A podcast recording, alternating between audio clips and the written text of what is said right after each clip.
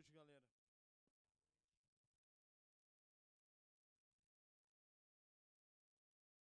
É...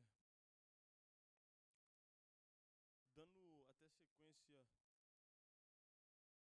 no raciocínio que nós temos falado aqui no, no Calov nos últimos, nos últimos sábados, nós abordamos e nós falamos um pouco a respeito de propósito, a respeito de, de chamado, a, res, a respeito daquilo que teve tiveram reuniões aqui que eu que eu falei, eu acredito que a maioria aqui estava quando eu falei, cara, Jesus, Deus ele te chamou, Deus ele te chamou para algo.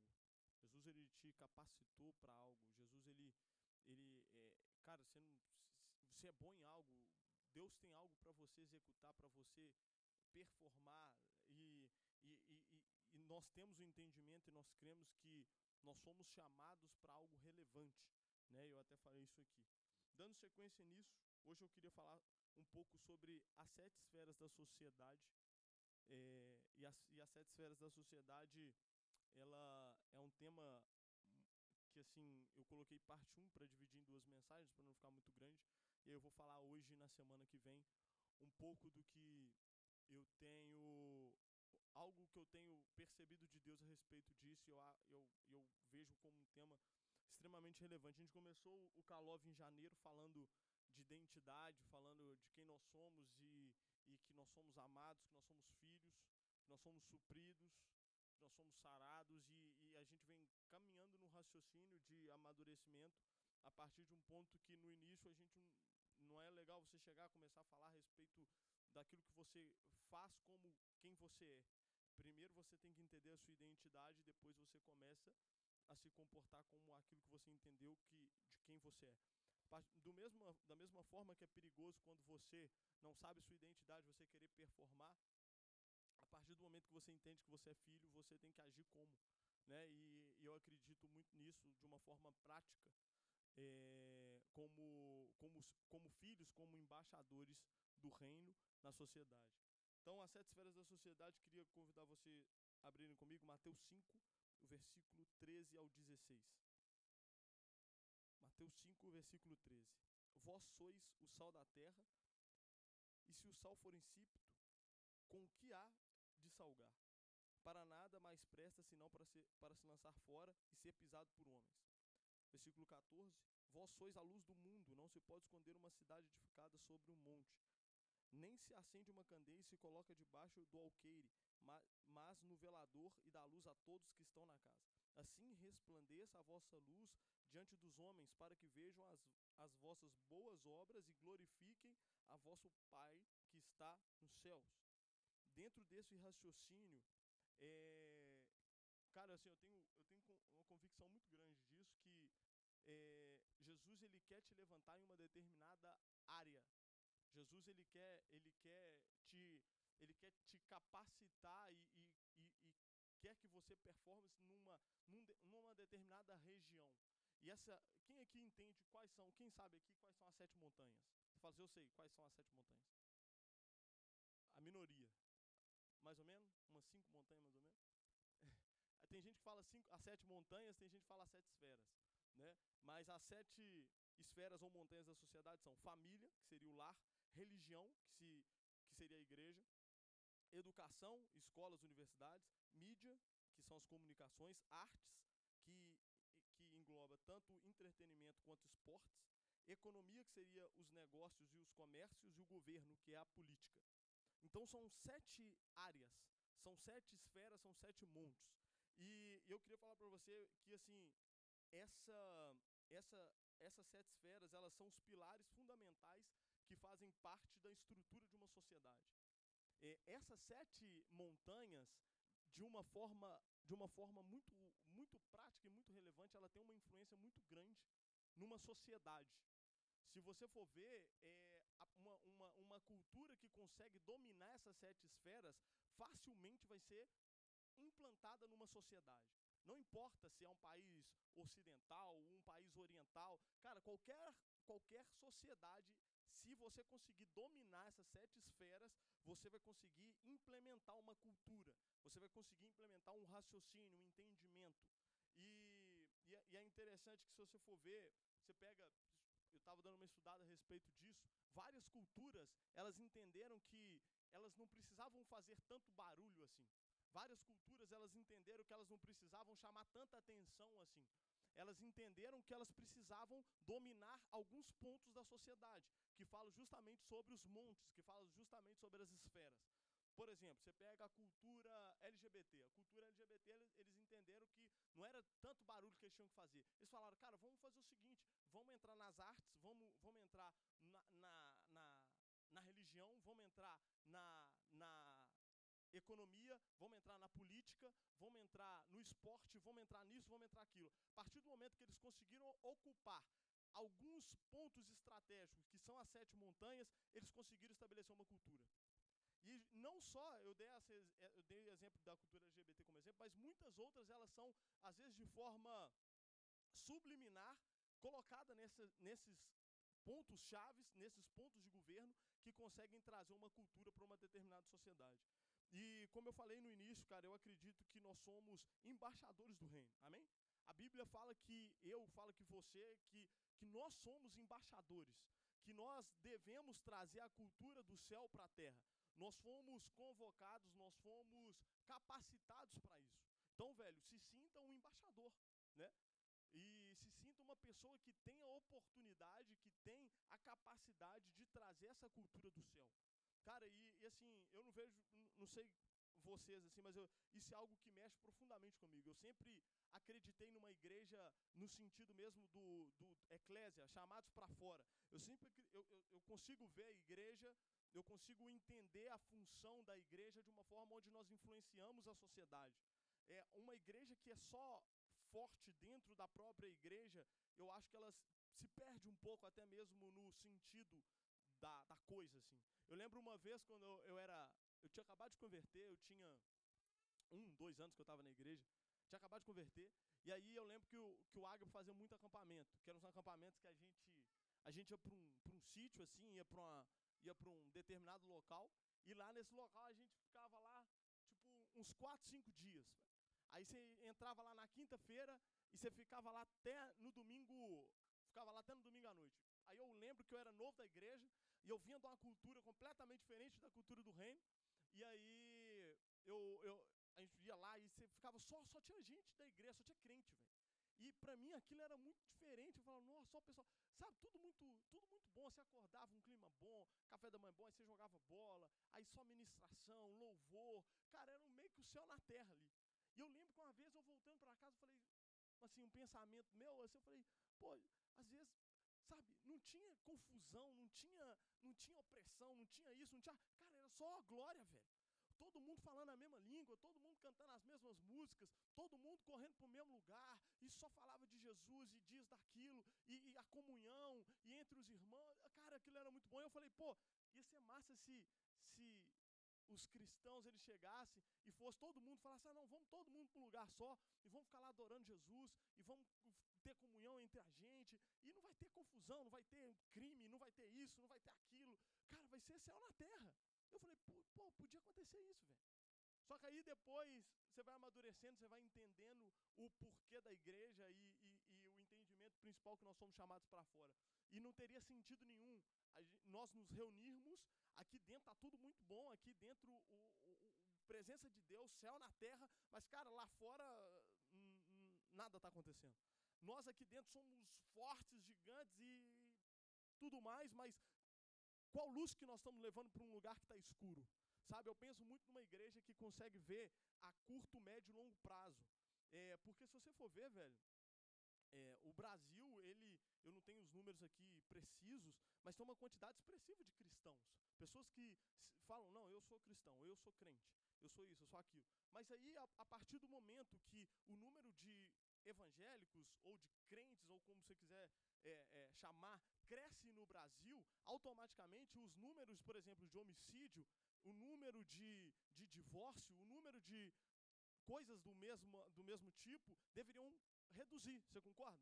A partir do momento que, se vamos supor, hoje são 10 milhões de evangélicos, um exemplo. E daqui 10 anos nós estamos com 20 milhões de evangélicos. Então dobrou o número. Então, se você for ver culturas como homicídio, é, estupro, é, é, divórcio e dentre outros crimes ou atividades deveriam ser reduzidos pelo menos por dois. Porque se, se nós acreditamos e entendemos o sentido da igreja, velho, eu pelo menos penso muito assim no sentido evangelístico, nós fomos chamados para influenciar de uma forma relevante.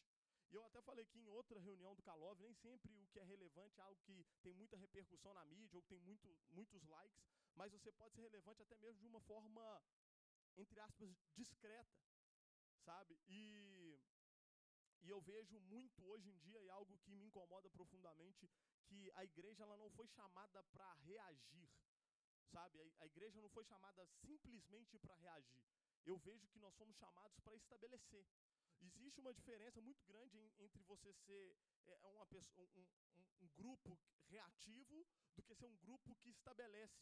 Eu vejo hoje a igreja muito assim, às vezes eles vão e lançam uma lei, aí a igreja levanta e começa a postar e levantar, essa lei não pode, isso está errado, e não sei o quê. Claro, tem que fazer isso sim, se, se forem leis que vão contra os princípios do reino, sim, nós vamos reagir. Mas eu entendo que o, o, o, o primordial, o, o ponto principal não seria reagir, seria estabelecer. Seria a igreja, eu falo, pessoas levantadas, por exemplo, na esfera da política, legislar. Vocês conseguem entender o que eu estou falando?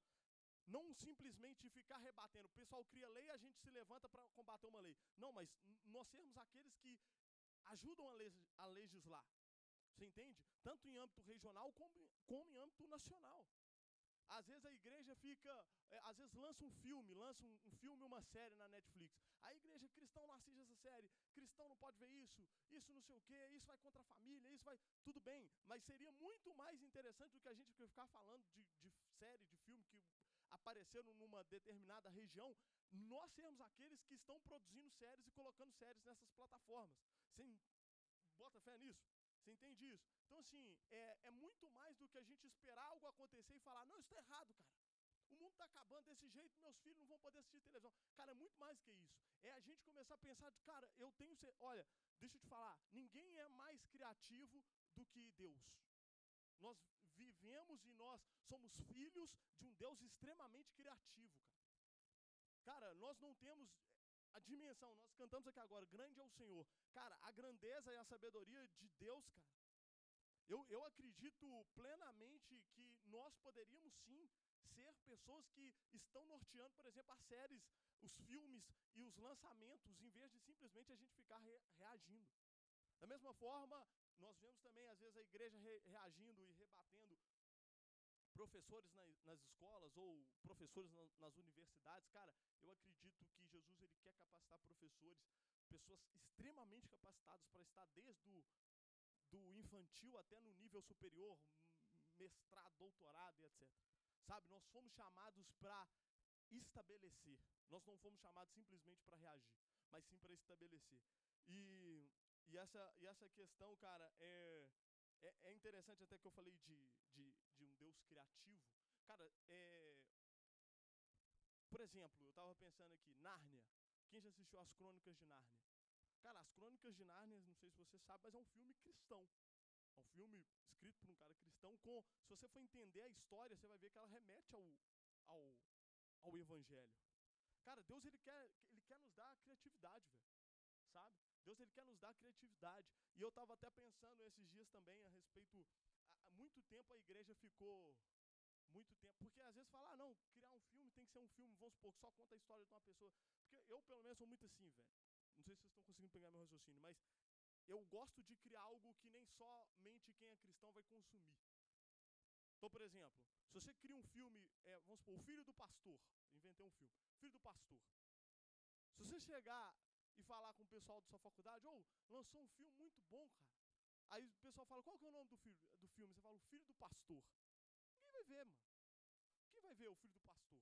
Você vai chegar e falar, o máximo que vai ver é quem é filho de pastor e quem é amigo de filho de pastor. Fora isso, ninguém vai ver, velho. Entendeu? O filho do pastor. Eu quero te convidar. Não vai, velho. Agora, quando você fala as crônicas de Nárnia, o cara fala, o que, que é isso? Aí quando você vai ver, velho, o cara tá recebendo ali sem saber, velho. Um filme onde você pode sentar com a sua família, todo mundo assistir, sem você ter que repreender nada, sem você ter que ficar preocupado com o que, seu filho está entendendo.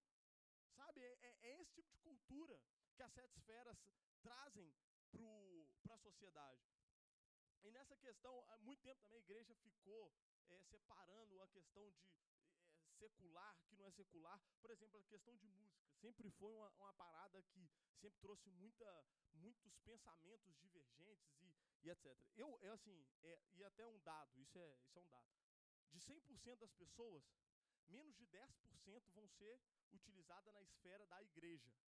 Das sete esferas aqui, tem uma que é religião, que é a igreja. Ou seja, de 100 pessoas, menos de 10 pessoas vão estar aqui tocando de uma profissional ou como pastores, isso vão ser, é, vamos supor, se você pega uma congregação de, de mil pessoas, cara, uma grande minoria vai ser levantada por Jesus como um pastor mesmo, né? É, é, de ofício, como um, um, levita de ofício, etc. A grande maioria vai, vai estar nas outras seis esferas. E aí você pega a música como eu estava falando, é ela, ela, ela, ela, é uma, ela tá na, estaria na esfera aqui do entretenimento das artes. Cara, e aí por muito tempo a pessoa fala assim, cara, se você é cristão, cara às vezes é um cara músico, velho, um cara, assim, tem um feeling pra música, uma criatividade pra música, um entendimento pra música. E às vezes fala, cara, se você é cristão, velho, você só pode cantar se for louvor, velho. Não, porque, né, você é crente, você tem que. Cara, assim, isso é um, já é o Arthur, um pensamento particular meu. Né? Não estou falando nem que você tenha que concordar comigo, mas eu não acredito muito nisso. Não acredito que só pelo fato do cara ser cristão ele só tem que cantar louvor. Cara, deixa eu te falar. Sabe qual que é o maior problema? Tudo aquilo que é, tudo aquilo, todas as áreas, todas as esferas que a igreja de certa forma negligencia, outra área, outra pessoa vai chegar e vai ocupar. Aí sabe o que, vai acontecer? Se você ligar o rádio do seu carro, no som do seu carro, cara, você não vai conseguir ouvir cinco minutos, porque você vê o que, que o pessoal está cantando, velho. Você fica impressionado. Primeiro com uma, com uma letra, cara, que assim. Às vezes, seu filho tiver. Quem tem filho pequeno aqui, por exemplo, Francisco, provavelmente ele não deve deixar os filhos dele ouvir o que cantam aí, porque, cara. Mas eu acredito que se músicos cristãos, pessoas cheias do Espírito Santo, tiveram oportunidade de compor, mesmo que fora do ambiente da igreja, cara, nós vamos ter oportunidade de oferecer uma música igual eu falei da mesma do exemplo que eu dei do filme, que outras pessoas vão conseguir consumir e ao mesmo tempo, mesmo que de forma subliminar, você tá, está cantando música com princípios, cara. Porque se você for ver as músicas de hoje, velho, é tudo, cara, você fica assustado, velho. Então, assim, eu acredito que Deus ele quer levantar pessoas com autoridade, Deus quer levantar pessoas com talento em todas as esferas, velho. Né? Esse, Antes da pandemia, na verdade, eu conversei com, com o seu Elias, que é cabeleireiro, ele é cristão, ele é barbeiro, né? Muito bom. Ele é um dos caras que é referência nacional. Ele, eles iriam vir aqui no Agape, ele, iria vir o, o lateral do Cruzeiro Ceará. E até agora, recentemente, eu conversei com o Ceará para tentar trazê-lo, porque seria interessante pessoas que foram referências, por exemplo, no esporte, o cara foi campeão dentro e fora do Brasil, jogando em grandes times. Cara, ele poder contar as histórias, cara, eu vou falar pra você, velho. Termos jogadores influentes, cara, e os caras cheios do Espírito Santo, velho, como que isso tem um impacto? Eu já ouvi vários testemunhos de jogadores cristãos que entenderam o propósito, que entenderam a esfera que eles ocupavam e como que eles foram relevantes. Sabe? E, e nós podemos ouvir de perto, por exemplo, o senhor Elias estaria aqui na, na economia, seria o business, que são os negócios. Velho, o cara pegou um simples salão e transformou num, cara, numa máquina assim que eu, eu já fui numa ministração dele, velho, e fiquei impressionado com o que ele conseguiu produzir, sabe? Assim, e o entendimento de ocupação que esse cara tem, de ele saber qual é a esfera dele, como que ele é relevante ali. Então, eu acredito que Jesus nos chamou.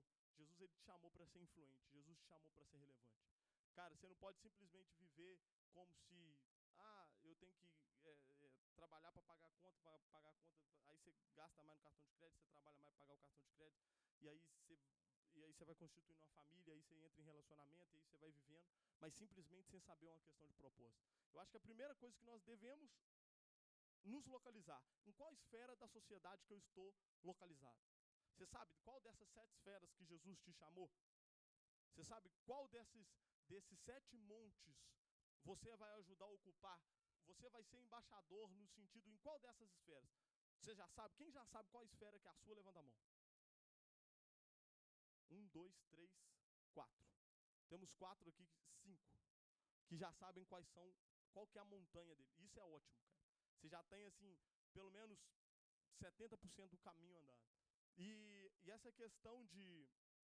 E essa questão de, de, de propósito, de chamado, de ministério, eu até falei que nós temos a opção de viver por propósito ou por necessidade. Falei isso aqui umas outras oportunidades.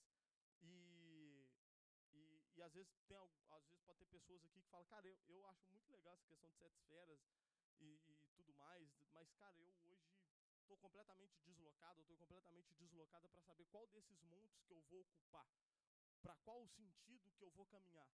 E eu falo para você, velho, até mesmo te dicas práticas para você conseguir entender questão de propósito. Uma coisa que é muito simples você saber se você está hoje vivendo algo por necessidade ou se você está vivendo algo por, por propósito, já dentro do seu propósito. E lembrando também que, eu até já falei isso aqui outras vezes, hoje talvez, é interessante, eu até falei na, na pregação que eu falei, cuide das suas ovelhas, que eu falei sobre Davi aqui. Davi ele foi chamado para ser rei, ele foi ungido para ser rei. Aí se você vai ver no capítulo seguinte, ele estava cuidando das ovelhas ainda. Então, existe um, um, período da sua vida que você. Não é porque que ele foi ungido rei que ele já falou, cara, agora eu não, coloco mão mais em ovelha, agora eu não faço mais isso, eu só faço coisas que são atributos de reis, eu, eu já. Cara, não, ele entendeu que ele foi ungido, que ele foi chamado para ser rei, mas no capítulo seguinte ele ainda estava cuidando das ovelhas. Então, às vezes, você já sabe aquilo que Jesus te chamou, mas hoje talvez você esteja exercendo uma função é, que que seria uma ponte ou um, um, um período de espera até você poder chegar e cumprir aquilo que você já tem, é, que você foi chamado por Deus. E nessa questão, cara, é, até dicas práticas para você ajudar a se encontrar nessa questão de propósito. Muito provavelmente o seu chamado e o seu propósito vai estar atrelado a algo que te, de certa forma te deixa indignado provavelmente uma coisa que te deixa muito indignado pode estar relacionado àquilo que Jesus te chamou. Entendeu? Então, algo que às vezes, por exemplo, você vê os caras criando lei em cima de lei, os caras legislando de forma errada, você vê crise política, você vê. Cara, isso mexe com você de uma forma muito diferente que as pessoas do seu lado. Você conhece muito do meio e você vê como que o meio é corrompido e você consegue. Cara, é algo que te deixa completamente indignado. Mas não é indignado normal de um cidadão que você deve ficar. Eu não estou falando disso. Eu estou falando de algo que te tira o sono, velho. Você fala, cara, se eu tivesse a oportunidade, velho. Olha, se eu tivesse e você começa a ver que aquilo mexe com você de algo diferente. Pode estar muito atrelado e relacionado àquilo que Jesus te chamou para fazer. Algo que mexa com você nesse sentido. E outra, outro dia eu estava conversando com uma pessoa, falei, e aí? E eu estava conversando, falei, mano, você acha que você vive hoje o seu propósito? A pessoa falou comigo, não, acho que sim. E aí, e aí eu fiz a pergunta para ela assim, mas se hoje te desse aí 50 milhões, fizesse um pix de 50 milhões para você, você continuaria acordando no mesmo horário e indo exercer a mesma função? Cara, deixa eu te falar, se a sua resposta for não, possivelmente não é seu chamado. É só um, uma profissão, é só um emprego, é só uma oportunidade. Porque você pode fazer essa pergunta, cara o que que se mesmo eu recebesse 50 milhões, não precisasse mais trabalhar, que eu iria continuar exercendo de segunda a segunda com o maior prazer e com o maior vigor do mundo? O que que se mesmo que eu, o mesmo que se eu recebesse, eu tivesse um Pix ali de 50 milhões, eu iria acordar, iria fazer por anos. Cara, a hora que você conseguir ter um entendimento disso, muito provável que está atrelado ao seu chamado, ao seu ministério. Sabe? Então, você pode fazer essa pergunta, cara, se eu recebesse 50 milhões, não precisava, não precisava mais trabalhar. Eu teria todo o prazer do mundo e a vontade do mundo de fazer algo nesse sentido, exercer essa profissão, exercer esse chamado. E, algo que, e pelo menos eu tenho sido muito ministrado por Deus nesse sentido que aquilo que Deus me chamou para fazer, na, e eu, eu falo isso para vocês também, na grande maioria não vai estar relacionado a você mas vai estar relacionado principalmente a um determinado povo. Você pega, como eu citei, Davi, quando ele foi ungido rei, Davi ele, ele foi ungido rei não simplesmente porque Deus falou, eu vou muito com a cara de Davi, ele tem muito cara de rei, ele já matou o urso, já matou o leão, vou querer agora dar boa vida para Davi. Vou colocar ele num palácio, ele vai ter, né, vai ser bajulado e, cara, ele merece, né? Vou dar boa vida. Cara, não era esse o raciocínio. Se você for ler a história, você vai entender o conceito. Deus ele coloca Davi como rei porque o povo precisava de um rei, de um bom rei, porque o rei que estava, que era o rei Saul, se você ler a história, você vai ver que ele não serviu o povo da forma que eles precisavam. Então Deus levanta Davi como rei, Deus tira Davi de pastor de ovelhas e coloca ele como rei, não necessariamente para dar boa vida para Davi, mas sim porque um povo precisava de um rei. Então, cara, entenda isso na esfera que você foi estabelecido. O seu chamado vai estar atrelado com, com o povo. O seu chamado vai estar relacionado a necessidades. Como eu li aqui no início em Mateus, vários lugares e vários pontos da sociedade estão completamente escuros, a ponto que Deus ele quer levantar uma luz, sabe? E eu tenho certeza que nós que estamos aqui, por mais que hoje um número pequeno, cara, entenda isso. Deus ele quer te colocar como uma luz em um determinado lugar. Deus ele quer te colocar como ponte numa determinada região. Cara, existe pessoas precisando. Velho, olha, eu vejo, por exemplo, a, a, você pega por muito tempo a igreja negligenciou a questão das mídias. Velho, olha como é que as mídias estão hoje, olha os jornalistas de hoje, olha, olha a qualidade, olha, olha as intenções. Você pega, eu citei a questão das músicas aqui, você pega, você pega os entretenimentos, olha como é que, que ficou, cara. Olha como é que estão alguns filmes, algumas séries. Velho, como que. Eu fico pensando, velho, no, às vezes você vê um grupo de teatro cristão, fala, cara, esse pessoal tinha que tinha que dar um jeito de fazer algo para rodar o Brasil, velho. Porque e, e, com histórias que vão impactar que pessoas, sabe? Eu vejo pessoas extremamente talentosas, velho. A, a partir do momento que nós nos posicionarmos, velho. E a partir do momento que nós nos permitirmos sermos transformados para sermos usados por Deus, velho. Cara, a gente vai fazer uma diferença muito grande numa nação. Nós vamos fazer uma diferença muito grande. Olha, se tiver uma pequena cidade de pessoas cheias do Espírito Santo, que entenderam o propósito, que entenderam o chamado, e elas se posicionam no, nos locais ali que elas foram chamadas, e ali elas exercem o reino, cara, o resultado é prático, influencia toda a sociedade de uma forma positiva. Uma vez eu estava na administração do, cara, do comandante-geral da Polícia Militar de, de Minas Gerais. O cara é cristão, velho. E ele estava falando como que ele leva o reino para dentro da polícia militar.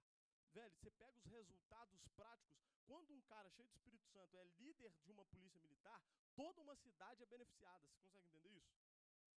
É, é esse o raciocínio. Se um cara que é um escritor fenomenal, se ele começa a escrever peças de teatro, filmes, produções, toda uma sociedade vai ser beneficiada com a cultura do reino.